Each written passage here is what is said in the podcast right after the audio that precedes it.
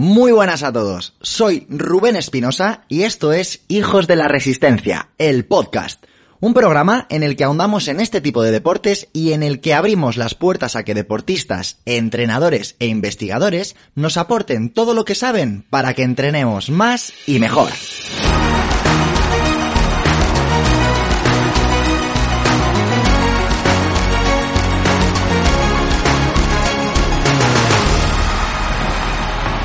Como deportistas de resistencia, existe una realidad que tenemos que asumir, y es que si no nos hemos lesionado nunca, es muy probable que esa lesión llegue en algún momento. Sea por el motivo que sea, si nuestra filosofía de vida se basa en sacar lo mejor de nosotros y en acariciar de forma constante nuestros propios límites, antes o después llegará ese momento en el que nos toque parar para coger impulso. Cualquiera que haya pasado por una lesión sabe que la parte psicológica puede ser la más dura. Asumir que vas a perder toda la forma que habías logrado alcanzar o asimilar que no podrás hacer lo que más te gusta durante un buen tiempo. Tengo la suerte de conocer muy bien a una persona que ha vivido esto muy de cerca y que nos ha sorprendido a todos con la entereza y con la fuerza con la que se ha enfrentado a la época más difícil de su vida. Él no practica deportes de resistencia, pero podríamos considerarle un verdadero atleta ya que centra su vida en su propio desarrollo tanto a nivel físico como a nivel mental. Ha sido entrenador durante muchos años y ahora centra su energía en divulgar sobre la calidad del movimiento y sobre filosofía estoica. Si te gusta esta entrevista, podrás encontrar todo su trabajo en su programa de podcast Emotion Me. Hoy tenemos como invitado especial a alguien que nos va a meter el dedo en la llaga, pero que lo va a hacer con la única intención de hacernos más fuertes y de prepararnos para lo que pueda pasar. Demos una calurosa bienvenida a Pedro Vivar.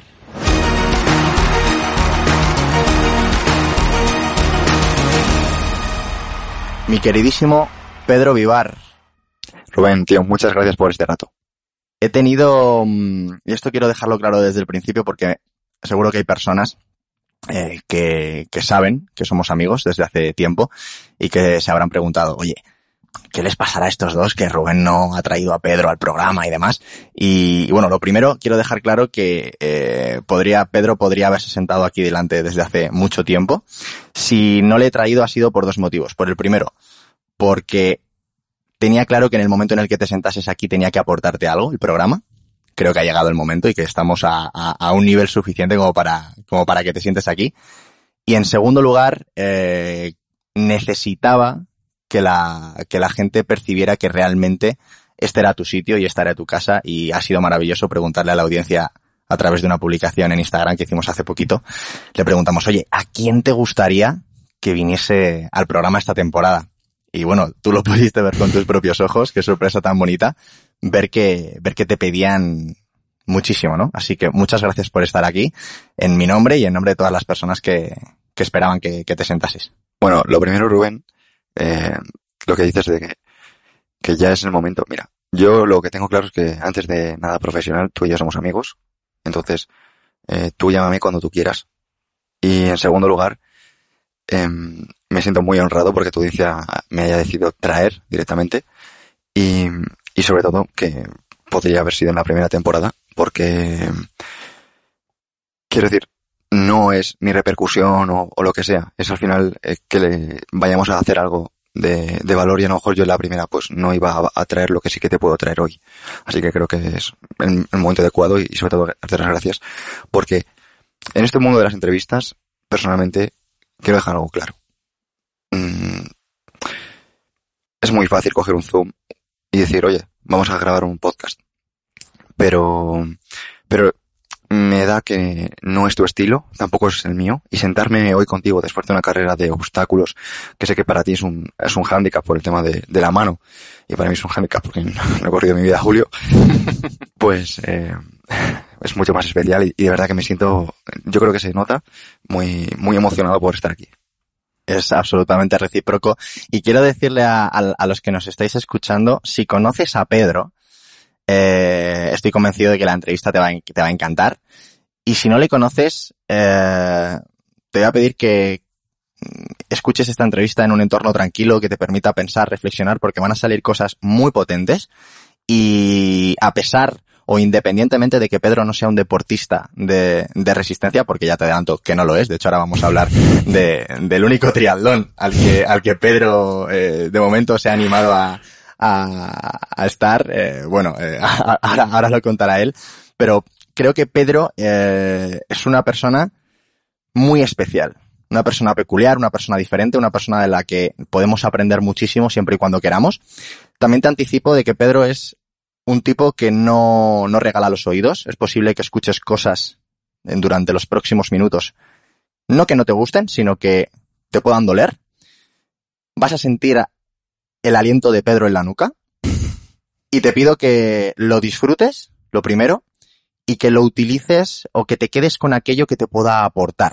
Porque es un tío que va de frente, es un tío muy honesto y es un tío que dice unas verdades como templos que duelen, pero que te pueden marcar un punto de inflexión y que probablemente si escuchas esta entrevista y sacas lo mejor de ella, puede suponer un antes y un después en tu trayectoria deportiva como, como deportista de resistencia o de lo que, o de lo que a ti te apetezca hacer. Así que ahora sí que sí, Pedro, voy a exprimirte al máximo. Y, y antes de, de arrancar, para romper un poquito el hielo y, y empezar con un toque de humor, sí que me gustaría que, que la gente sepa quién es la persona que está hoy en el programa.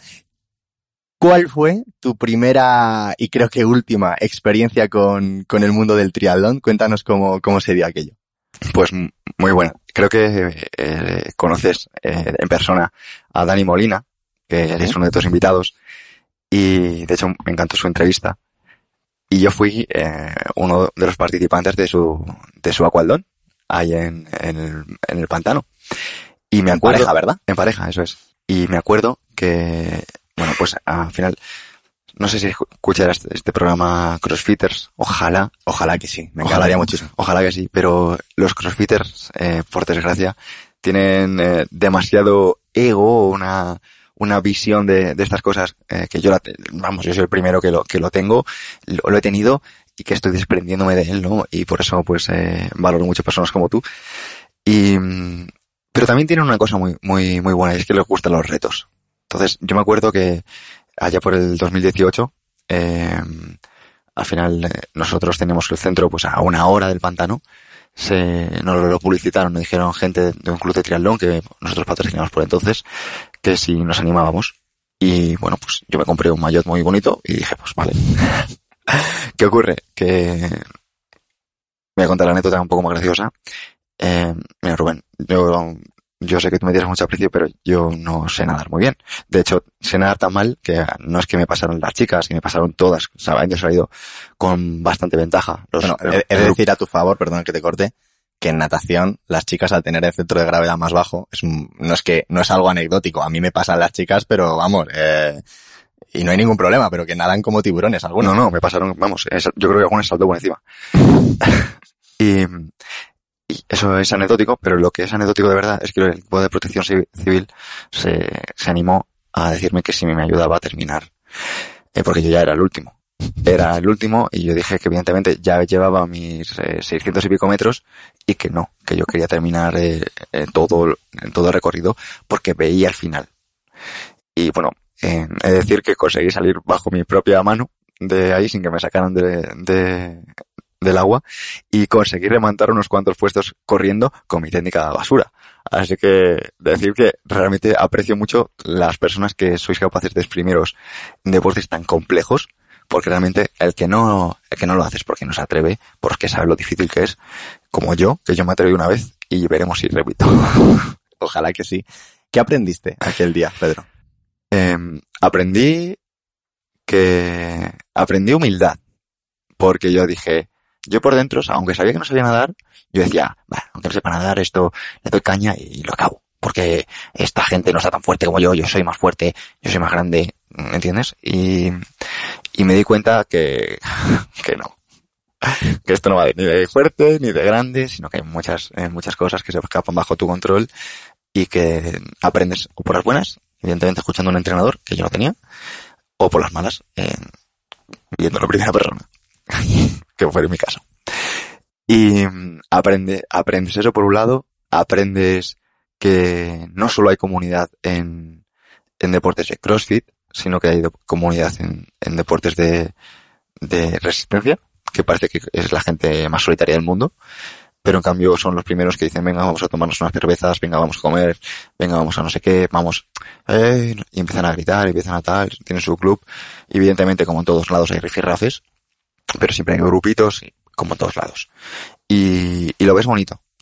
No lo suficiente como para que me lleven al lado oscuro, pero sí como para verlos desde el respeto y, y mola un montón. Que bueno, me encanta hablar contigo, a pesar de que mucha gente esté ahora mismo con las garras fuera, porque, bueno, como, como a ti que nos estás escuchando, podrás estar sintiendo que Pedro y yo somos de mundos diferentes Total. a nivel deportivo, ¿no? Fíjate cómo habla él de, de nosotros, nos está diciendo que no tenemos comunidad. Yo pienso, pero qué coño me estás contando, ¿no?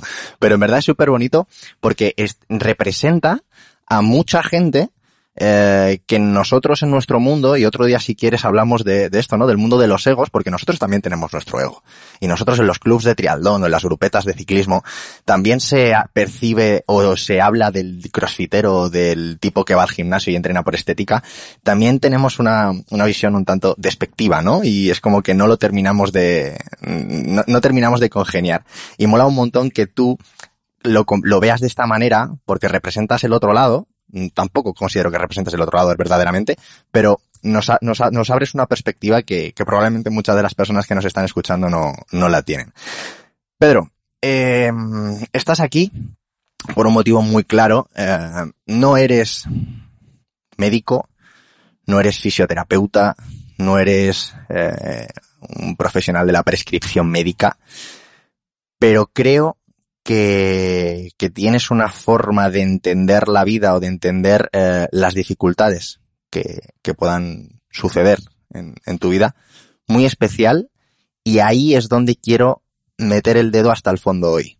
Quiero que nos cuentes, ahora iremos poco a poco desgranando la cuestión, pero quiero que nos cuentes eh, cómo has, cómo te has transformado durante los últimos años y cómo has respondido a nivel mental y emocional a diferentes cosas que han pasado y que el oyente estará al corriente en unos minutos. Antes de arrancar con esa parte, quiero que nos, que me digas cuál es tu concepto de salud. ¿Qué es para ti la salud? Porque eso es lo que has llegado a perder casi al 100%. Y para que la gente sea consciente de lo que has perdido, necesito que la gente sea consciente de lo que supone para ti la salud. ¿Qué es la salud? Pues mira, es, muy buena pregunta, Porque también es algo que ha evolucionado mucho. Porque mi concepto de salud hace unos años era distinto al concepto de, de salud de hoy en día. Porque, primero, tu conocimiento cambia, tus experiencias cambian y tus prioridades y valores como persona cambian.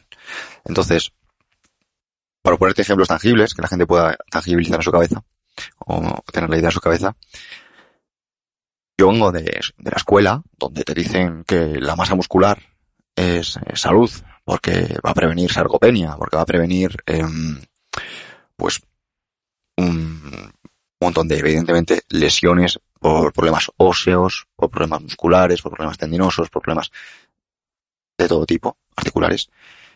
Y, y claro, también la perspectiva, darte cuenta de que hay personas muy musculadas que tienen dolores muy fuertes, que tienen grandes problemas, incluso que mantener esa masa muscular les genera eh, una ansiedad o, unos problemas psicológicos eh, que son para mí igual de, de grandes que los problemas físicos.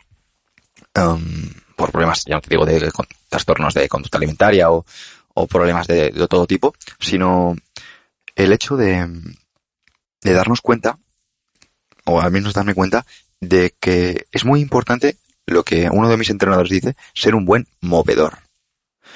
Movedor es ser una persona que te muevas bien. Entonces mi concepto de, de salud hoy en día es ser una persona que se mueva bien, que pueda moverse. O sea, mu- pueda moverse es, toca correr porque pierdes el autobús, puedes correr. Toca eh, rodar porque te van a atropellar, puedes rodar. Puedes hacer un salto para alcanzar un- una caja en la cocina, un mueble, una estantería, puedes saltar sin problema, ¿no?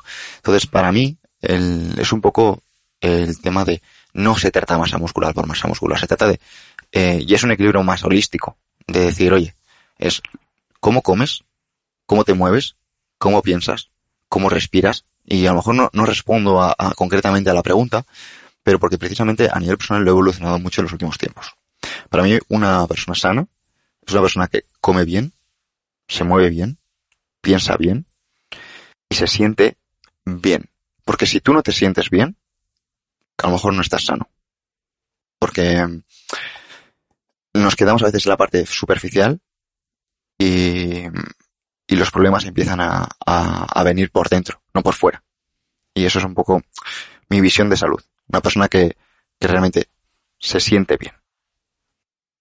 Pedro, entonces, eh, tienes muy claro que ya has dejado atrás ese pensamiento de que masa muscular es igual a salud.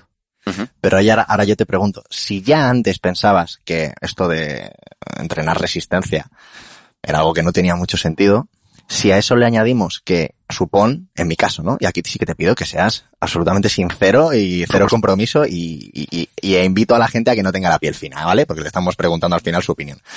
Eh, ¿Qué opinas sobre una persona que tenga mucha resistencia porque tenga un entrenamiento muy específico para cualquier tipo de modalidad o para cualquier tipo de distancia? Que sí, que sea, que, que, que se sienta bien, que coma bien, que corra muy rápido, que tenga unos parámetros cardiovasculares muy buenos, pero que se mueva mal, que tenga una mala movilidad de tobillo, que tenga una mala movilidad de cadera y que luego además no tenga unos niveles de masa muscular eh, buenos, porque eso iría en detrimento de su rendimiento en su especialidad. ¿Qué piensa Pedro de este tipo de deportista o de este tipo de persona? Que, que, somos la mayoría de los que te estamos escuchando ahora mismo, ¿eh? Ojo bueno, a la presión. Bueno, pues tiene, te voy a dar, como te has dicho, mi visión, mi opinión, así que que nadie se sienta herido.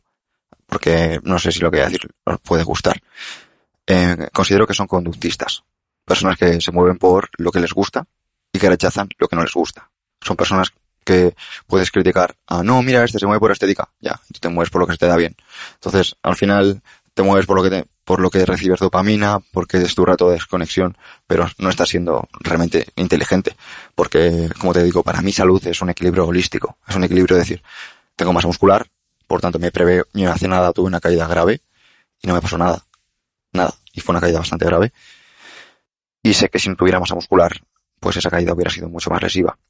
Y hace nada hice una carrera contigo y no me la he preparado. Y aquí estoy. Y es precisamente porque no voy a ser el mejor en nada, eso lo, lo tengo claro. Simplemente lo que trato es de tener salud y de que lleguen 20 o 30 años después y que mis articulaciones, mis tendones, mis músculos estén a un buen nivel. Y yo sé que por un lado el camino donde estaba, siguiendo a lo mejor eh, mi parte de, entrenador de CrossFit y, y, dirigiendo un centro y, y dedicándome a ganar masa muscular y, ganar fuerza, era un error porque se vende mucho funcionalidad cuando no es funcionalidad. Que estás haciendo funcionalidad, eh, meterte tres repes con, con 180 kilos de peso muerto. Eso, eso es funcional. Ah, eso es funcional con, cuando realmente no vas a la técnica, vas a levantarlo porque tu compi ha hecho 170 y tú quieres levantar más que él. Entonces, igual que te digo eso, te digo que me parece igual de inteligente el triatleta de turno o el ciclista de turno o el corredor de turno que va pensando en ganar un minuto más cuando realmente su técnica no es buena o lo hace con dolor. Entonces, sí, que está muy bien entrenar con dolor. Lo que pasa que no es lo mismo, entrenar con dolor, no, entrenar pese al dolor. Lo que pasa que creo que hay que centrarse un poquito en, en no hacer mucho, sino hacer lo que hagamos, hacerlo bien. Independientemente de si es deporte, como si es eh, cocinar, como si es dar un paseo con, tu pareja o, con, o tú solo. Porque hay personas que dicen, voy a ser eficiente. Y para ser eficiente eh, hago las cosas por cuatro o hago multitarea. Y, y, creo que son lo mismo, conductistas, personas que van pensando respuesta. Hace poco hablaba en un, en un que organicé de personas que van en patinete a los sitios, porque así ganan tiempo. Y no están ganando tiempo para ellos mismos, están ganando tiempo para otras personas. Porque una persona que ha ganado tiempo para sí mismo es un fin en sí mismo, no responde a estímulos. Dice a mí que me esperen, pero mi rato de paseo que no me lo quita nadie. Yo no tengo que ir en patinete. ¿Y si ese rato de paseo es un rato de bici? vuelves a ser conductista. No, ahí no, pero porque la bici ya no es algo que tú haces por los demás. Es algo que tú dices, oye, me gusta la bici, me gusta el, pero el patinete muchas veces lo, se lo hacen para ganar tiempo, para ser eficientes. Pero cuando tú ganas tiempo, el 90% de las veces no es tiempo para ti. Es tiempo para que tu jefe, tu pareja, tu amigo mm, disponga más de ti. ¿Y tú qué? Eso es salud. Y, y no sé si es la temática de tu podcast, pero, pero tío, de verdad que es que mm, este tipo de cosas se dejan de lado porque eh, hay una, hay una, bueno, muchas veces se nos escapa, ¿no? Pero tenemos tres cerebros. El cerebro eh, para mamífero, el cerebro reptiliano, que es con el que nacemos y se mueve principalmente de tres maneras. Para, se mueve para eh, alimentación, o sea, nutrición, o sea, queremos comer, queremos sobrevivir, que decir, mediante la comida, descanso y atención. Atención. Queremos atención y la captamos con eh, eh, o con mm, o sea, como con gritos o con, o con juguetones. Según vamos avanzando, ese cerebrito, a través de la experiencia, o sea, probando comida y demás, acaba desarrollando lo que se conoce como cerebro límbico. Un cerebro que se mueve por buscar ese placer y evitar ese dolor. Y esa experiencia, decir, ah, pues en lugar de leche, me gusta más la leche calentita. O quiero la leche más fresquita. Entonces tu límbico se va desarrollando. Pero no deja de ser conductista. Entonces, eso poco a poco va a ser lo mismo con el descanso, con la atención. Ah, pues mira, me están, me están, me están dando atención. Sí, pero te están dando atención porque estás llorando o te están dando atención porque estás comportándote como deberías comportarte, ¿no? Y, y la diferencia está en quien, quien se para a asimilar, a, a, a reflexionar sobre sí mismo y dice, oye, ¿por qué estoy recibiendo atención? Porque la mayoría de personas dice, ¿cómo puedo replicar? O sea, ¿cómo puedo tener más atención? ¿Cómo puedo tener más comida? Vale, vale, pero si en lugar de preguntarte por qué quieres más comida, por qué quieres más atención, te preguntas por qué la quiero directamente, no por qué quiero más o cómo consigo más, sino por qué quiero atención. Ocurre que se desarrolla el tercer cerebro, que es el córtex. Y ese córtex es el que debería estar dirigiendo tus acciones. No esa parte de esto me gusta y lo repito y esto no me gusta, lo rechazo. Entonces, eso es una manera que, tengo un poco para aclarar lo que vino con las personas que se mueven por lo que les gusta. Como no, a mí se me da bien la resistencia. Ah, ¿se te da bien la resistencia? Pues genial. reptiliano. Te compro todo el discurso, pero creo que eh, fallas en la parte de dar por hecho que cuando alguien sale a correr es porque le gusta. Es más, te diría que una persona que sale a correr o una persona que prepara un triatlón, cada vez que entrena, se está exponiendo a una incomodidad, cada vez que entrena sufre y que lo que realmente le produce placer es la ducha de después. Pero no me puedes comparar a una persona que entrena en base a unos objetivos que pueden ir más alineados a tu forma de ver la vida o no, o menos, pero no me puedes comparar eso con el que se mueve por el placer que te da comerte un helado, tirarte a la, al sofá o beberte una cerveza. Por supuesto. Eh, no quiero, tiene nada que ver. Quiero matizarlo. O sea, evidentemente, quiero, ya, quiero... como vuelvas a llamar a mis oyentes conductistas, Vale, vale, vale. Bueno, pues desde aquí quiero eh, matizar que no llamo a, a, los oyentes de Hijo de Resistencia, ¿vale? Mi máximo respeto. No, vale, no, solo que quería matizar. Se ha entendido, se ha Pero- entendido. Vale, Creo vale. que cualquier persona eh, está absolutamente de acuerdo con lo que tú has dicho, pero le puede chirriar eso de, oye, oye, oye, que a mí me guste correr no significa que yo disfrute corriendo. Es que es muy diferente. Vale, vale. Porque para llegar a disfrutar corriendo tienes que llegar a un estado de flow. Sí. Mm, joder, a ti te gusta entrenar y por eso entrenas, pero además eres consciente de que te gusta más cuanto más incomodidad te genera y cuanto más te cuesta. Sí, sí, sí. Entonces, es como una búsqueda constante. De hecho, eh, aquí sí que me quito, vamos, aquí sí que me echo flores a mí y a mi mundo. Sí. Si hay un deportista que sufra más, si hay un deporte más duro que el, o sea, no hay un deporte más duro que el ciclismo. Y de hecho, tío, de No, decir- no existe. O sea, y- no me lo superes, igualamelo. No, no, y de hecho, no, no, exactamente. No Y- existe. no, por supuesto. Y de hecho, lo- quiero tirar una, quiero romper una lanza por vosotros, porque además hay evidencia de que el hecho de estar repitiendo una acción desarrolla el lóbulo frontal izquierdo. O sea, estás en ese estado de flow que al final te, te permite estar focalizado en una sola cosa a la vez, lo que desarrolla tu, tu foco atencional y lo que permite luego aplicar esa atención a otras cosas. Y por ejemplo, eh, tengo en común una amiga contigo, que es Isabel del Barrio, Sí. que me dice que no corre con música. O sea, que se centra ya en, en la respiración, que su respiración es su música.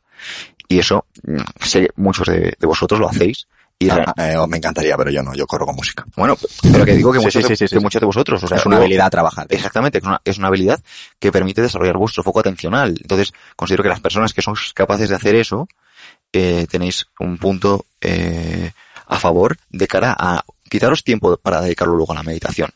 O sea, igual que te digo, por ejemplo, que gente como eh, Matt Fraser, de los CrossFit Games, que ha sido varias veces campeón Mm. de, de los CrossFit Games, eh, te hace lo mismo. Él entrena sin música.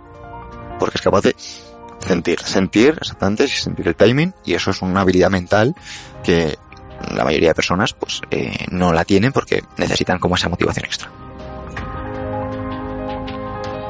Bueno, disculpa que te corte un segundito, pero no sé si te has enterado de que ha vuelto la huella, la newsletter que te escribo personalmente con todo el cariño del mundo.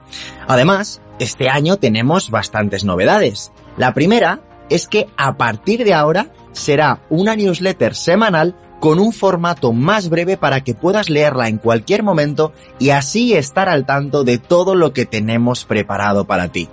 Para suscribirte solamente tienes que entrar en el link de la descripción y así tendrás cada semana en tu email todas las novedades, los consejos, reflexiones y todas las sugerencias de hijos de la resistencia.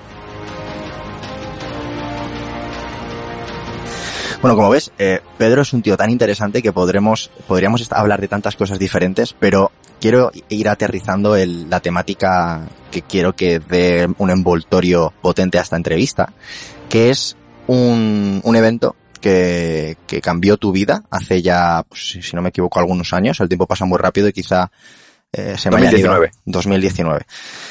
Eh, vámonos a- al momento en el que en un día, un día de, en 2019, entrenando, sucede algo en un momento concreto, probablemente fruto de la hiperespecialización que tenías en ese gesto. Quizá te confiaste, quizá falló algo que no podías controlar. Ahora nos cuentas un poco qué es lo que sucedió. Pero antes de contarnos qué es lo que pasó, quiero que nos cuentes qué pasó por tu cabeza en el momento en el que te diste cuenta de la que se te venía encima. Hostia, lo que, lo que me di cuenta de cuando se venía encima fue eh, a las semanas de lo que me había pasado. O sea, porque, mira, yo me di un golpe muy grave, ¿vale? Yo estaba haciendo una exhibición, me llamaron de un, de un parque, bueno, un parque de calistenia, quiero decir. Eh, Explícanos lo que es la calistenia, por favor. Mira, calistenia viene del griego, que es kalostenos, que es como la belleza de- del movimiento, está basado en movimientos que hacemos con autocargas. Al igual que hacéis vosotros en el running, pues las otras personas Cor- utilizan la auto- correr, correr es calistenia. correr bien es calistenia. Correr bien es calistenia. Eso es. Absolutamente. Correr de cualquier manera. Correr mal es hacer calistenia mal. Exacto. Como la mayoría de los que hacen calistenia. Exactamente. Eso es. Así me gusta. Bueno, bien, bien, bien matizado, Rubén. Pues mira, cal- eh, calistenia es un deporte eh, que consiste en trabajar con autocargas, movimientos de empuje, de tracción principalmente, eh, que podemos desarrollar desde las dominadas, las flexiones, el pino, movimientos más de cambios de plano, eh, rotaciones, muscle ups. Muscle up es como coger una barra, unas anillas y pasar de una suspensión, estar colgado, a una dominación, que es estar encima de la barra. Si alguien quiere profundizar más, hay un blog que yo recomiendo que es el de bodybygymnastics.com y ahí pues tiene más información. Y haciendo un poquito eh, calistenia, en una exhibición, yo hago un movimiento que es pasar de estar en, en escuadra, en el sit, a, a hacer el pino. Y es un movimiento que, pues, de hacerlo todos los días, varias veces, pues lo tenía, como tú dices, un poquito automatizado y estaba muy cómodo. Y ocurrió que, pues, me caí de las barras. Me caí de las barras, me resbalé, llámalo que sea sido mal día, lo que sea, fatiga, lo que quieras. Y, y eso me, me provocó que me golpeé, ca- caí horcajadas y me golpeé entre las piernas, en el periné, provocando eso, pues, un, un traumatismo. Yo por entonces me dio un traumatismo, fue como lo típico que ves en los dibujos animados que hace gracia, pero en ese momento pues no te hace gracia. Y yo... El periné, para que lo entienda todo el mundo que quizá no tiene mucho concepto de anatomía, es una, una parte del cuerpo que está entre los genitales y el ano. Exacto, O sea, una zona bastante complicada. y delicada. exacto. Eso es muy complicada. Muy complicada y muy sensible. Y ocurrió que, bueno, yo me golpeé ahí y en ese momento haces acopio de valor y te pones en pie. Y dices, me he caído, pero me levanto. Y te vas caminando. Y te vas caminando hasta que notas que o te tumbas o vas a pasarlo mal. Y yo me fui un poco desde fuera de la exhibición y lo que pasa es que ya la gente se empieza a acercar como diciendo, usted se una hostia y algo le pasa. Y yo notaba que cada vez me dolía más, me dolía más, me dolía más, hasta que finalmente me, llevan al hospital. Y en el hospital, pues yo diciendo, bueno, me da un golpe, pues me tratan, y como tenemos una sanidad de puta madre, pues, pues en emergencias, pues te van a dejar bien. Y me levanto el día siguiente, en lugar de con una vida normal, me levanto con un tubo debajo del ombligo. Eso se llama una, una talla suprapúbica, una talla vesical. Eso hacía que yo en lugar de poder miccionar normal, o sea, mirar normal, yo no miraba. Yo tenía un tubo que me sacaba el pis desde la vejiga. ¿Qué es lo que había pasado? Había provocado una estenosis en la uretra, que es el conducto que va desde la vejiga, pasando por debajo del periné hasta el pene. Eh, la parte sexual funcionaba bien, pero si no uh, la uretra, que es el conducto que lleva el pis, no está cortado, está seccionado, pues no puedes mear. ¿Qué ocurre? Que yo decía, bueno, esto no pasa nada, estamos en 2021, perdón, estamos en siglo XXI, perdón, y en el siglo XXI, pues eh, al final eh, la ciencia está muy avanzada. Así que yo simplemente le decía, bueno, ha sido durísimo, pero saldré de esta. Pues digo que lo que pasó realmente grave fue semanas después. Cuando me dicen, esto que te ha pasado es muy grave. Esto, de hecho, a mis médicos me decían que es lo peor que le podía pasar a un chaval joven. Y, y claro, básicamente te incapacita. Yo venía de, pues, de ser una persona muy activa, empezar los días muy temprano y acabarlos muy tarde, porque al final, pues como tú, pues, entrenamientos, viajes, eh, bueno, un montón de cositas, eh, trabajo en mi centro y demás, um, pasé a, a, cero. No podía tener ni viajes, ni trabajar, ni tener relaciones, y apenas podía caminar. Y los médicos me decían que, bueno, que, que tuviera paciencia porque esto puede que se quedase así. Y, y bueno, ahí pues te empiezas a plantear muchas cosas y empiezas a decir como que, como que, ¿qué? Pero si yo soy muy deportista. ¿Y ahora qué hago? Pero puedo hacer otras cosas, puedo hacer tren superior, puedo hacer alguna cosa. Mira, verás, donde tienes la talla, donde tienes el tubo, es justo debajo del ombligo. Entonces tienes el recto, el traverso del abdomen, que es una musculatura muy fuerte, que si tú le das tensión, puede tronchar la tabla. Perdón, pueden, pueden tronchar el, tubo. Entonces es mejor que si vas a hacer algo, sea muy, muy, muy, con muchísimo cuidado. Pero claro, eh, ¿qué haces? Entrenas los dedos. Porque si haces cualquier tipo de activación decente, tu, tu transverso se va a activar. ¿Qué ocurre?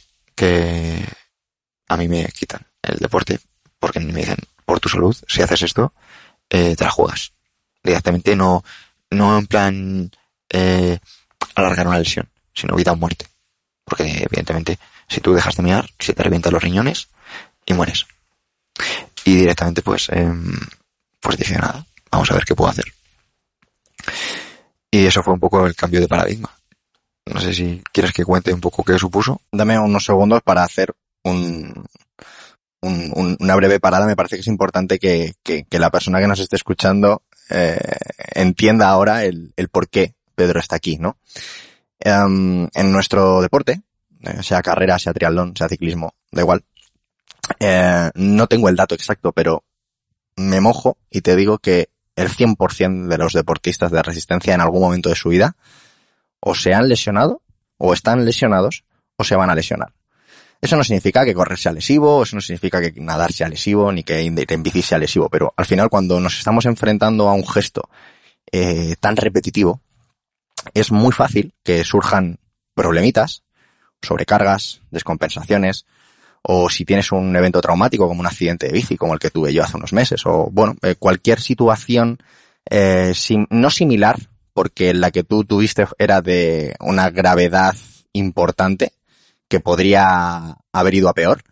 Eh, mm, yo he vivido la tra no la transformación, el proceso por el cual Pedro, de hecho estuve en el hospital cuando te pasó todo esto. De hecho, mira, déjame que, te interrumpa. No me quiero poner sensible, pero sí que es cierto que tío te has portado muy bien conmigo. Y quiero que todo que lo sepa. Tío.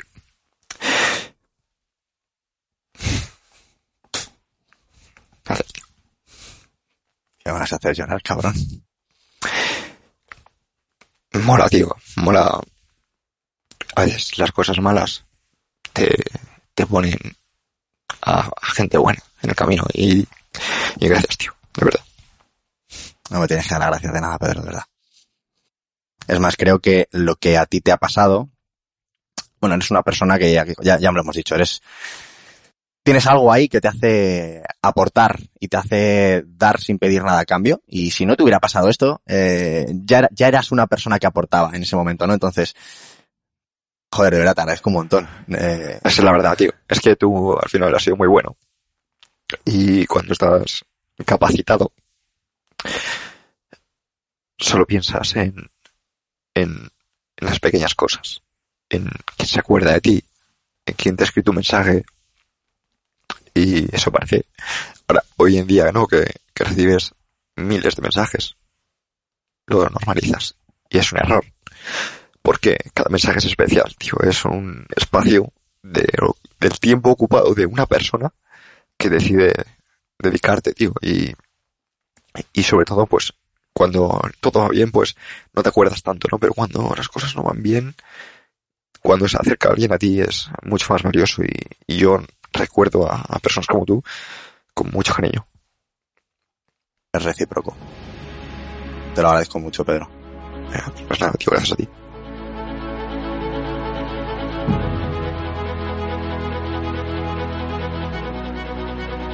Pedro, eh, joder, qué momento, ¿eh? Creo que es la primera vez después de tres años que me, que me pasa algo así en, en un episodio. Qué, qué bonito, joder. Eh, íbamos por el punto en el que tú eres consciente, ¿no? Del, de la hostia que se te viene encima, la vida te da un golpe. Tú que te considerabas además en ese momento eras una persona diferente en cuanto a tu gestión con, con el ego, eres un tío muy fuerte, eras un tío muy atlético, estéticamente impecable, todo el mundo quería estar como tú estéticamente hablando, y de repente A la Todo- puta todo. todo eso desaparece. Sí. Yo recuerdo, y esto cualquier persona puede ir a, a tus redes sociales, que luego las mencionaremos, a ver eh, cómo te quedaste. Te quedaste realmente jodido, no solo a nivel estético, o sea, yo, yo eh, pienso en cómo gestionaría yo eso en mi interior. Y, hostia, tío, ¿cómo, cómo, cómo lo hiciste? Pues, tío, em, mira, aquí también quiero mandarle un, una, un abrazo gigante a Isabel del Barrio. Em, me regaló un libro al principio de todo el accidente, que era Champions Comes Back, como la vuelta del campeón. Y era un libro basado en, en un montón de atletas que tuvieron eh, lesiones graves o paradas, eh, pausas, de todo tipo, no solo a nivel de lesión, eh, sino a nivel de eh, problemas emocionales, eh, problemas eh, de todo tipo. Incluso la retirada de Michael Jordan y cómo volvió luego a ganar tres anillos seguidos, ¿no? Desde su primer año. Y, y decir que, que es que yo lo que pensaba, tío, era, vamos a pensar cómo vas a volver. Y figuras como ya más allá del deporte, de deportistas, que me ayudaron mucho, fueron eh, Nelson Mandela. Dirás, tío, ¿qué tiene que ver Nelson Mandela? Pues mira, en el apartheid hace, pues, unos 30 años en, eh, en Sudáfrica, me acuerdo que, eh, me fallan las fechas, pero bueno, la cosa es que Nelson Mandela se pasó 21 años en prisión y eh, realmente no había ningún crimen más allá de un crimen político, que es, mira, estuvo político, o sea, es que eso es subjetivo. Y sus carceleros le, trataban mal, el tío al final murió su hijo y no, no pudo ir al entierro, que, que fueron cosas que al final son, ahora mismo nosotros las vivimos y decimos, hostias, es que cómo se vive eso, ¿no? Y, y el tío, al final, eh, cuando le, le pregunta a Tony Robbins en una, en una entrevista, le dicen, oye, ¿cómo, cómo viviste esto? ¿Cómo, ¿Cómo viste esos 21 años? Él dijo, me estaba preparando. No sé para qué, pero me estaba preparando. Pues mira, Rubén, tío, yo lo que te puedo decir es que cuando a mí me pasó eso, y yo no tenía una fecha de cuándo me iba a poner bueno, porque no había fecha. porque yo tuve que salir de la sanidad pública, porque la sanidad pública puede ser muy buena para algunas cosas, pero para, eh, más, o sea, te- es buena para, para que sobrevivas. Pero para que tú tengas calidad de vida, olvídate de la sanidad pública. Y, me da igual decir esto público. No, es así. Estoy, totalmente de acuerdo. Sí, si no, te lo arrebataría, pero yo pienso igual. Yo sé que la sanidad pública, si tú tienes un accidente de tráfico, te va a salvar la vida. Estoy convencido porque son los mejores. Pero para que tengas una buena vida, sal de la sanidad pública porque no vas a, no vas a conseguirlo ahí. Entonces, yo eh, me busqué mi, mi propia mi propia guerra fuera y yo decía, voy a salir de aquí, no sé si me va a llevar seis meses, un año, cinco años, diez incluso, pero voy a salir de aquí. Voy a salir de aquí. Y no me voy a rendir. No sé si en ese tiempo voy a acabar pesando 50 kilos. Porque evidentemente, eh, yo en lugar de caer la comida, decir, Buah, pues no puedo hacer deporte, pues voy a comer, por lo menos para satisfacer esa parte. Pero como no puedo tener ni relaciones sexuales, no puedo hacer nada, pues, pues me pongo a comer palmeras de chocolate y napolitanas y así por lo menos se me pasa el, el mal trago. Pues no, yo decía, voy a eh, intentar comer lo mejor posible, pero, pero claro, siempre comes de menos porque no te quieres pasar, ¿no? Porque dices, ¿para qué? Si no hago nada de actividad física, pues mejor que el cuerpo tenga la menor masa muscular posible para, o sea, no, perdona, mejor, el mejor, menor peso posible para no ser un estorbo, ¿no? Entonces, em, decía, voy a dedicar este tiempo para documentarme y para ser una mejor persona en todo lo que dependa de mí ahora. ¿Qué depende de mí ahora? Porque no son muchas cosas, tío. No vas a poder, no es como puedes tener una lesión como la que te has tenido tú y después al rodillo. Y a trabajar las piernas y la patata. O una lesión, de, imagínate, de pierna, que después me paso a la calistenia durante una temporada y saco un core de puta madre. Sino que, no, no, no, no olvídate de entrenamiento. No, no puedes entrenar nada, olvídate de entrenar. Pero ¿qué puedes hacer? Tío, yo lo dediqué a, a ser mejor en otras capacidades que eran a lo mejor más de comunicación, habilidades cognitivas, habilidades de, de, de psicología. Es decir, cómo funciona la mente humana, qué es lo que hace feliz a las personas. Porque realmente hay que entender que en un momento en el que tú te sientes mal y no puedes obtener, por ejemplo, dopamina mediante el deporte, o no puedes obtener eh, ciertas eh, neurotransmisores o químicos que te, al final te hacen feliz, eh, necesitas encontrar otros. Y aquí quiero eh, comentar que hay cuatro principales que, que vamos a, voy a señalar rápidamente para que personas que a lo mejor estén pasando una lesión o lo que sea y no puedan depender de uno de ellos, como que puede ser por ejemplo la dopamina, que también la dopamina la podemos obtener no solo con el deporte, la podemos obtener estableciendo metas y cumpliéndolas, pero metas no tienen por qué ser deportivas, pueden ser metas a nivel laboral, metas a nivel de, oye, pues voy a mm, tangibilizar cuántas veces he, he dado las gracias hoy a otras personas, por ejemplo, ¿no? por una tontería, ¿no? O sea, cumplir objetivos, o sea, ponerte objetivos y cumplirlos también produce dopamina en pequeñas dosis. Bueno, neurotransmisores como por ejemplo, eh, o químicos como por ejemplo endorfinas. Tú puedes producir endorfinas escuchando música. Escuchando música, escuchando eh, una cascada, eh, oliendo algo agradable, puedes también producir endorfinas que te hacen sentir bien. Una que a mí personalmente me ayudó muchísimo, y de hecho, tío, yo he aprendido a producirla, eh, es una chorrada, es- va a sonar súper etéreo, pero eh, luego te lo demuestro y, y lo compruebas. Es la, la oxitocina. La oxitocina es la hormona de las relaciones. Y la producimos, por ejemplo, mediante los abrazos. Voy a parecer el invitado más sensible de tu podcast, tío, pero eh, de verdad que Créeme que por aquí ha pasado gente muy jodida. cojonudo, tío. muy jodida. Bueno, bueno, tío, pues con los abrazos, cojonudo. Eh, con los abrazos, tío, eh, podemos producir oxitocina. Y podemos producir una sensación de paz, una sensación de confianza, que cuando nos damos un abrazo con alguien que nos transmite eso, eh, sentimos que todo está bien, independientemente de lo jodidos que podemos estar. Yo estaba muy jodido y había personas que me daban abrazos, tú entre ellas, que me reconfortaban. Y aprendí a sobrevivir mediante esas dosis de microfelicidad gracias a pues a, a, pues, poco a poco como una ratilla eh, de biblioteca eh, documentarme. O sea no me acuerdo la cantidad de libros que, que leía durante esa época pero porque no podía hacer otra cosa. Entonces yo antes ese tiempo que dedicaba a trabajar a, a entrenar a entrenar a otros a hacer dobles sesiones a viajar lo empecé a dedicar a, a todo esto. Y si puedo dar un consejo, tío, a la gente que, que esté escuchando esto, que tenga lesiones graves, tío, no te centres en lo que te está frenando, porque solo puedes tener el foco en un lugar. Si ahora mismo, por ponerte un ejemplo, estás escuchando este podcast mientras haces otras tres actividades, tienes el foco jodido. Entonces es muy normal que no consigas avanzar, porque tu foco está jodido. Entonces necesitas focalizarte en una sola cosa a la vez. Y si no lo haces, no vas a poder avanzar. Entonces, ponte un objetivo, solo uno, y vete a por él, porque te aseguro que es mucho más fácil que lo consigas que si te pones tres. Y eso a mí personalmente, Rubén, el hecho de ponerme el objetivo de decir, voy a ser mejor en habilidades comunicativas y cognitivas. Fue, tío, lo que a mí un poco me salvó la vida, tío.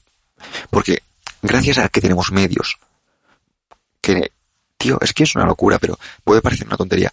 Las redes sociales, a mí personalmente me salvaron la vida en el sentido de, vale, tú puedes tener un montón de conocimiento, puedes leer, pero si tú eso no lo compartes, al final eh, se queda ahí. Es como, por ejemplo, esta gente que se centra en, en acumular dinero.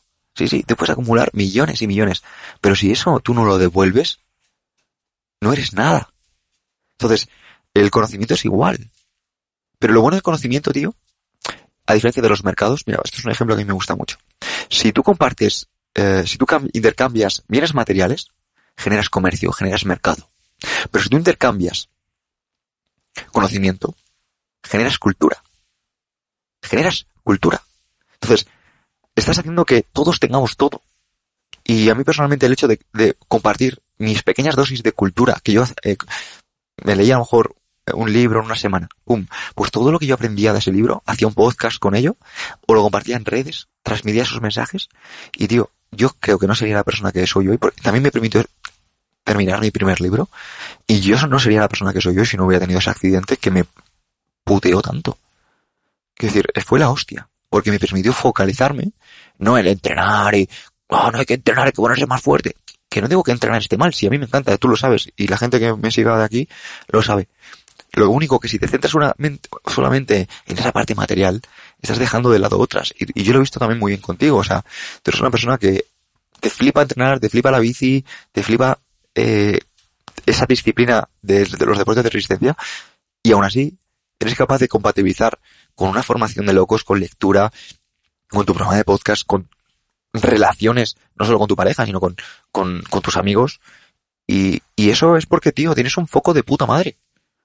Más allá de que puedas, como todos, pues es que se te de vez en cuando, ¿no? Y, y eso es un poco lo que tratamos de transmitir a estas personas que, que estén aquí. decir, si realmente crees que estás mal, tío, no es que estés mal, es el foco, que lo tienes dañado. Enfócate en una sola cosa. Es brutal el, el mensaje que, que mandas al mundo cuando hablas de, de tu lesión y, y, no podemos hacer otra cosa que, que, aprender. De hecho, a mí en alguna ocasión, Pedro, me han preguntado, oye, cómo afrontaste lo de la mano, qué bien lo llevaste, cómo saliste de ahí, después te fuiste a Lanzarote. Bueno, pues yo ahora, esto, esto creo que no lo he dicho nunca públicamente, pero es cierto. O sea, el, tu historia o el haberte visto a ti superar eso, para mí eh, fue, o sea, fue algo que pensé mucho, que medité mucho y que dije, hostia, ¿cómo lo ha gestionado Pedro qué ha hecho Pedro para salir de algo mucho más grave de lo que estaba, de lo que estaba pasando yo? Porque fue infinitamente más grave. Y a mí me ayudó mucho el ver cómo eh, hiciste de algo que te podía haber matado, que te podía haber dejado sin relaciones sexuales de por vida a un tío joven, que es lo peor que le puede pasar, probablemente, o una de las cosas peores que le puede pasar. ¿Cómo hiciste de eso? Corrígeme si me equivoco, pero quizá la mejor oportunidad de tu vida. O sea, ahora mismo eh, eres la versión Pedro 3.0, 5.0, llámalo como quieras, gracias a esa hostia. Y eso eh, depende única y exclusivamente de ti. Así que a los que nos están escuchando, mmm, si no te has lesionado, te vas a lesionar. Antes o después. Sea por entrenar o sea por no entrenar. Entonces, cuando llegue ese momento, que va a llegar, una hostia en la bici, una periostitis, una condropatía, una sarcopenia, un cáncer, sea lo que sea, tienen que estar preparados. Es así, es así, Rubén, y has dicho algo mm, que, mira, yo sabía que me iba a lesionar, pero ¿sabes lo que ocurre, tío? Yo pensaba que iba a tener un esguince. pensaba que iba a tener una hernia. Pensaba que iba a tener, yo qué sé, una lesión de estas, ¿no? Decir, bueno, esto me va a parar un mes. Y decía, un mes, joder, me va a joder el verano, me va a joder no sé qué. Y pensaba eso, tío, realmente que iba a ser un, una lesión de ese tipo, ¿no? En plan, un, una lesión medio grave, pero, pero de, de estas que te sirve para aprender. Y cuando me di cuenta de que la lesión era por mil lo que yo pensaba, dije, joder, menos mal que más o menos me estaba preparando. Mira, no esto no sé si lo he contado en algún lado, pero uno de los motivos por los que yo empecé mi podcast era precisamente porque yo tenía miedo a que una lesión me dejase sin capacidades temporalmente y perdiera clientes eh, de esta manera, clientes presenciales. Que, por ejemplo, a, través de una pantalla, pues una lesión en el brazo, en la pierna, puedes seguir hablando, comunicando y, y trabajando, ¿no? Y yo decía, bueno, pues si empiezo esto, empiezo a ganar un poco más de alcance o, visibilidad, o, la gente no solo empieza a conocerme del boca a boca, empieza a conocer también pues de, de mi trabajo, pues a lo mejor puedo eh, buscarme las mañas en el futuro si tengo un problemilla. Y tío, nunca me imaginé que el problemilla iba a ser un problemoye, o por decirlo de una manera. Totalmente, totalmente. Si tuviéramos que resumir o sintetizar o esquematizar para que la gente tenga claras las herramientas, ¿no? Eh, y las pueda palpar y las pueda sentir y las, sobre todo las pueda aplicar, porque eso es lo más potente que se pueden llevar de aquí. Eh, ¿Cuáles serían, eh, en tres, cuatro, cinco puntos los que tú, los que, lo que tú consideres, cuáles serían esas estrategias o esos, esas acciones que debe de realizar una persona independientemente de la gravedad de su lesión? Le impida hacer unas cosas o le impida moverse. Por este programa han pasado personas que un día tuvieron un accidente de bici y hace unas semanas ganaron un bronce en los Juegos Paralímpicos. Han pasado personas como Dani Molina, que has mencionado antes, que tuvo un accidente de coche a los 18 años y que ahora es triatleta profesional. Han pasado personas como Juan Dual, que corre sin órganos por cuestiones de cáncer y predica desde el ejemplo. Han pasado personas que lo han pasado muy mal. Pero sí es cierto que es muy difícil tangibilizar esas herramientas del proceso. La gente se acuerda de lo positivo que te ha dado la experiencia o de lo que has aprendido, pero no de cómo has pasado por ahí, ¿no? Entonces, tú que lo tienes más reciente y tú que eres muy consciente de lo que hacías, ¿qué podemos decirle a la gente para, qué puede hacer para afrontar la lesión que tiene o la lesión que va a tener? Pues mira, yo no voy a dar ninguna herramienta original, pero te voy a dar herramientas tangibles y si alguien está escuchando esto, que coja papel y boli. Voy a hablar desde herramientas que ya utilizaban los estoicos hace 2300 años y que hoy en día, desde hace, pues, los años 1960, que Aaron Ellis y Tim Beck desarrollaron la, la filosofía de la psicología cognitivo-conductual, tenemos hoy gracias al estoicismo. Empecemos por una muy importante que la gente desecha es muy, muy, muy, muy necesaria, que es la visualización negativa o el premeditato malorum. Si alguien quiere saber más de sobre esta, eh, bueno, la voy a desarrollar ahora, pero lo puede encontrar en, en. Visualización negativa. ¿En qué consiste? Seneca, ya hace 2000 años, porque Seneca es de, de 60 antes de Cristo aproximadamente, decía, visualiza destierros, naufragios, pobreza, enfermedad. Y toma tu vida una semana en las que experimentes estas cosas. Porque hablaba de, a lo mejor lo enfocaba, no a lo mejor desde un punto de vista lesivo, deportivo, porque Seneca no destacó precisamente por ello, pero sí que le hablaba a nivel de vida. Y yo creo que es muy importante no solo dejarlo a nivel de entreno, sino a nivel de vida. De decir, oye, tanto si te va muy bien, muy, muy bien, como si a lo mejor no te va a regular, visualiza que puedes estar mucho peor. Visualizarlo no significa que te tengas que martirizar y, estar ahí regodearte, en plan, voy a morir o, voy a perder una pierna. No, no, no se trata de eso. O voy a tener un cáncer. No se trata de eso. Se trata de, piensa durante un momento en, en las cosas que ahora mismo no están, pero podrían estar. Porque estoy seguro, o al menos yo casi seguro, porque a mí me ha pasado en ocasiones que podía haber muerto, podía haber tenido un accidente grave por haber dado un paso de más, por no haber caído en una zanja, por no haberme resbalado en cierto sitio, por una mala caída que no fue tan mala. O sea, ese tipo de cosas a mí me, me, me dan mucha gratitud. Yo creo que es la parte de, la visualización negativa es que te ayuda a ser agradecido, porque una vez que has visualizado, te quedas con que no te ha pasado. Y sobre todo también te ayuda para darte cuenta de que si tú ya lo has em, visualizado, estás más preparado que si te pilla de primeras. Entonces dices, hostias, esto ya lo he pensado. Como imagínate, si tú piensas que lo, lo vas a dejar con tu novia o lo que sea, pues en el momento que lo dejas, pues oye, no es tan malo que si nunca lo has imaginado. Es como el golpe es menos impactante, ¿no? Lo mismo. Pues una, para empezar, es la, la que hemos dicho, la visualización negativa. Otra es la dicotomía del control. Cicerón, otro de los estoicos, yo te lo cuento todo desde esta filosofía porque creo que es muy, muy fácil y, se, aprecia bien. Decía, mira, tú puedes elegir el mejor arco, puedes elegir la mejor flecha, puedes entrenar todos los días cinco horas, puedes mirar el viento que hay, pero en el momento que sueltes la flecha, ya no depende de ti.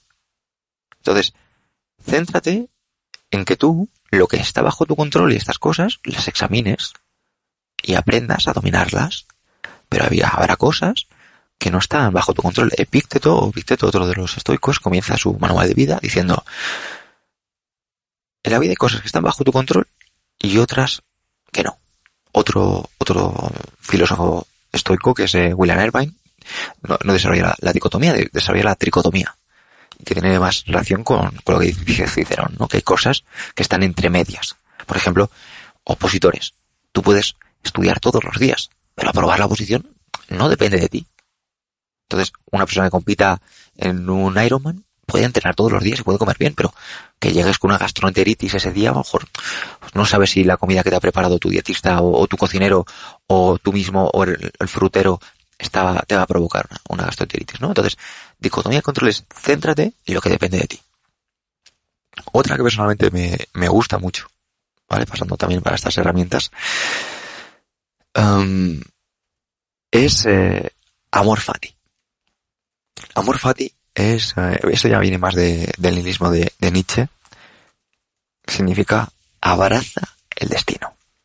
Independientemente de las cosas que pasen, tenía que ser así. Tenía que, no, es que a mí yo, no, no, no, no, mira, si dices no, es que yo, lo único que pasa con eso es que estás eh, demostrando que vives bajo el sesgo de confirmación. Tu sesgo de confirmación te ha hecho, o tu sistema reticular, me da igual, te ha hecho ver las cosas de una manera y no te ha hecho ver las posibilidades que hay en esta opción.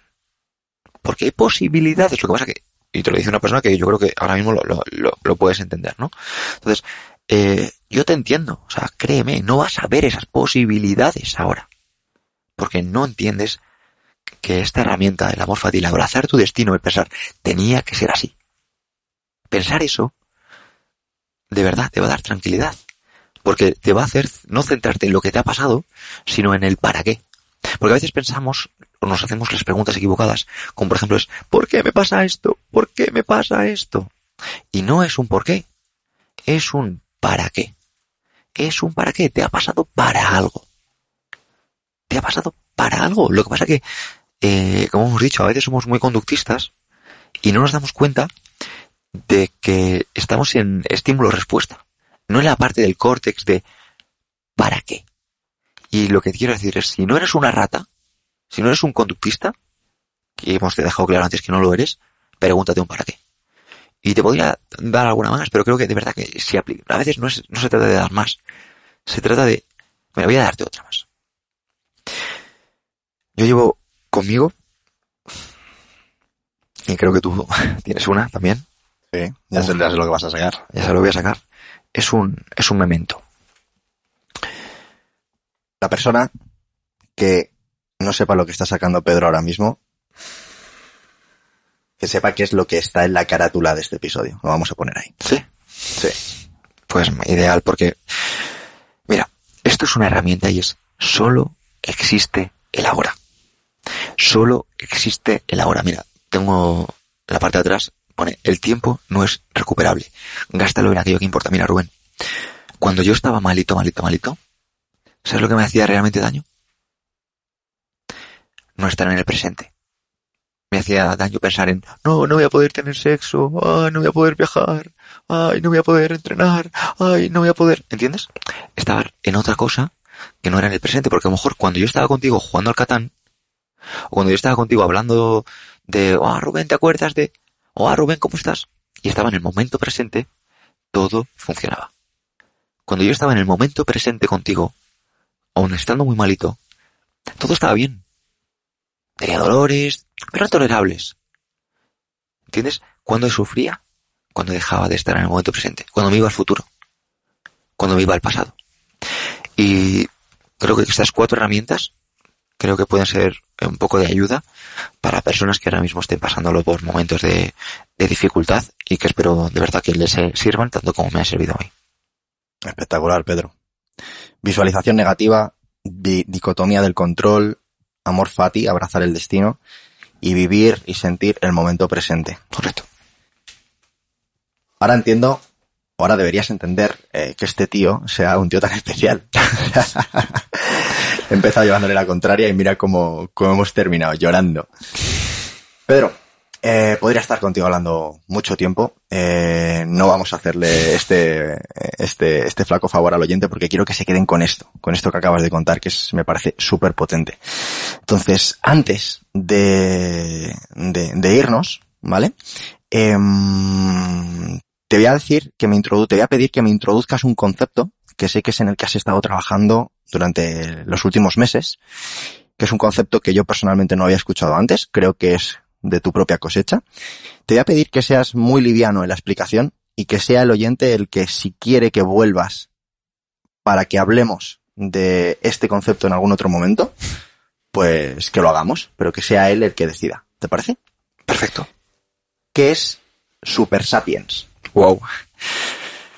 Bueno, tío, me, me has tocado la fibra, así que voy a ser breve porque si no me conozco y ya, bueno, y tus oyentes ya me conocen, ¿no? O sea, porque llevan un rato conmigo y, saben que me enrollo como las persianas. Mira, Super Sapiens es un concepto que he desarrollado a partir de, de leer y aplicar muchos conceptos. Hoy en día vivimos en un mundo en el que nos movemos por estímulos en su mayoría. Bueno, nos movemos por estímulos porque cuando somos niños nos premian de una manera, eh, nos premian por, por recompensas, independientemente de, mira, esto a lo mejor lo voy a explicar mejor con, con ejemplos, que siempre se entiende mejor. No es lo mismo que tú llegues a casa con las notas y tú le digas a tu madre, mamá, mira qué notas. Y tu madre diga, ah, muy bien, Rubén, buenas notas, te quiero mucho, hijo, vamos al parque a celebrarlo. Que llegues a casa y tu madre, antes de que te, tú le digas, no, la nota, digas, no, no, no, Rubén, un momento, Rubén, te quiero mucho. Eres un hijo excelente. Vamos al parque a celebrarlo. Por cierto, ¿qué notas tienes? Porque en la primera opción, tu hijo es un conductista. Y habrá personas que digan, no, pero de esta manera le incentivo a que tenga buenas notas. No, no. Primero que le conviertes en una rata, porque tú no sabes si tu hijo ha estado toda la tarde estudiando o ha copiado.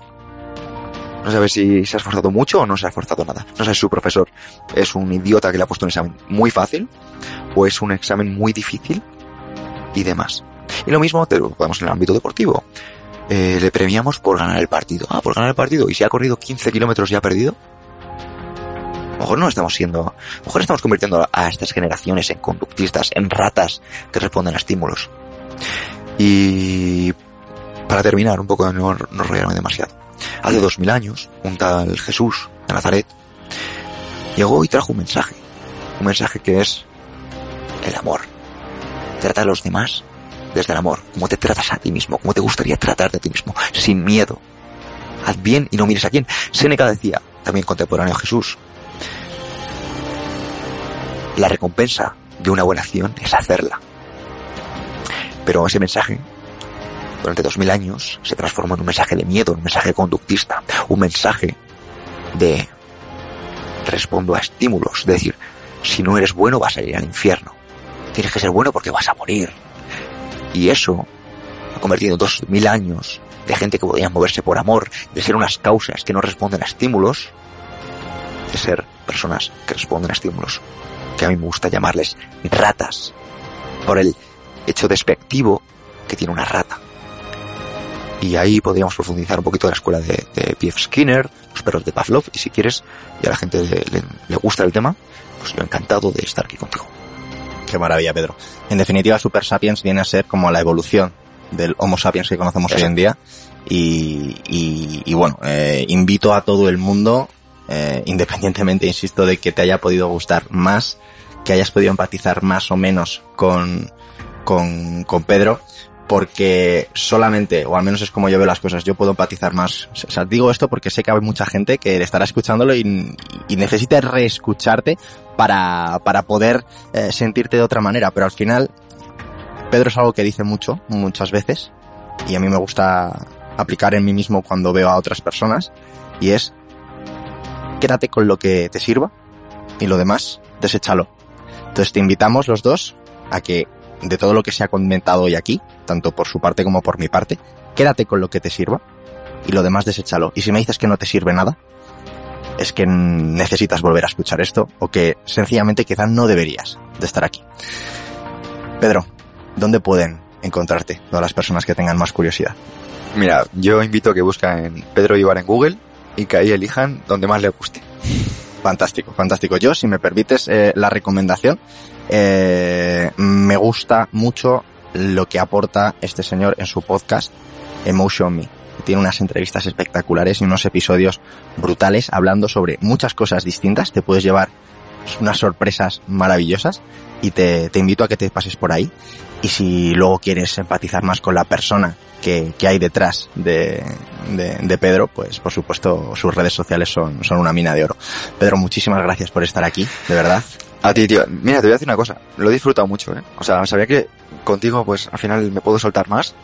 Y, y me ha molado, tío. O sea, gracias por haber esperado tanto para tenerme. Ha sido muy guay. Qué bien.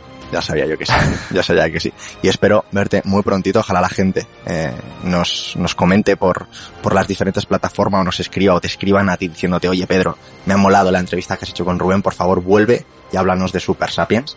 Y, y, ojalá cuando vengas puedas presentarnos algo más serio donde, donde la gente pueda evolucionar. Encantado. Muchas gracias, tío. A ti.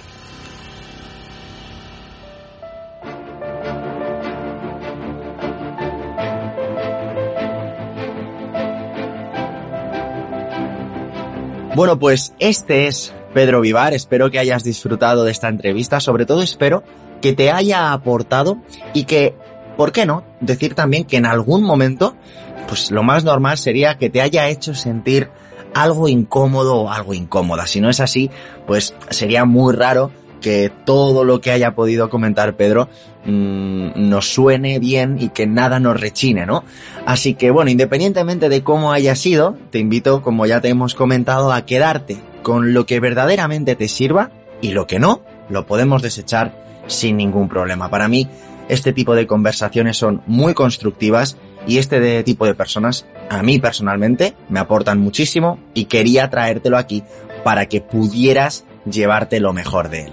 Si te ha gustado, como siempre te decimos, te invito a que lo compartas por redes sociales, eh, por tu grupo de amigos, por tu grupeta, por tu grupo de entrenamiento, con aquellas personas a la que creas que podamos ayudar con este episodio y sobre todo que te vayas corriendo a los comentarios de la plataforma en la que nos estés escuchando y nos dejes tu feedback, nos dejes tu valoración para ver si debemos de continuar en esta línea o si en cambio tenemos que irnos hacia otro lado.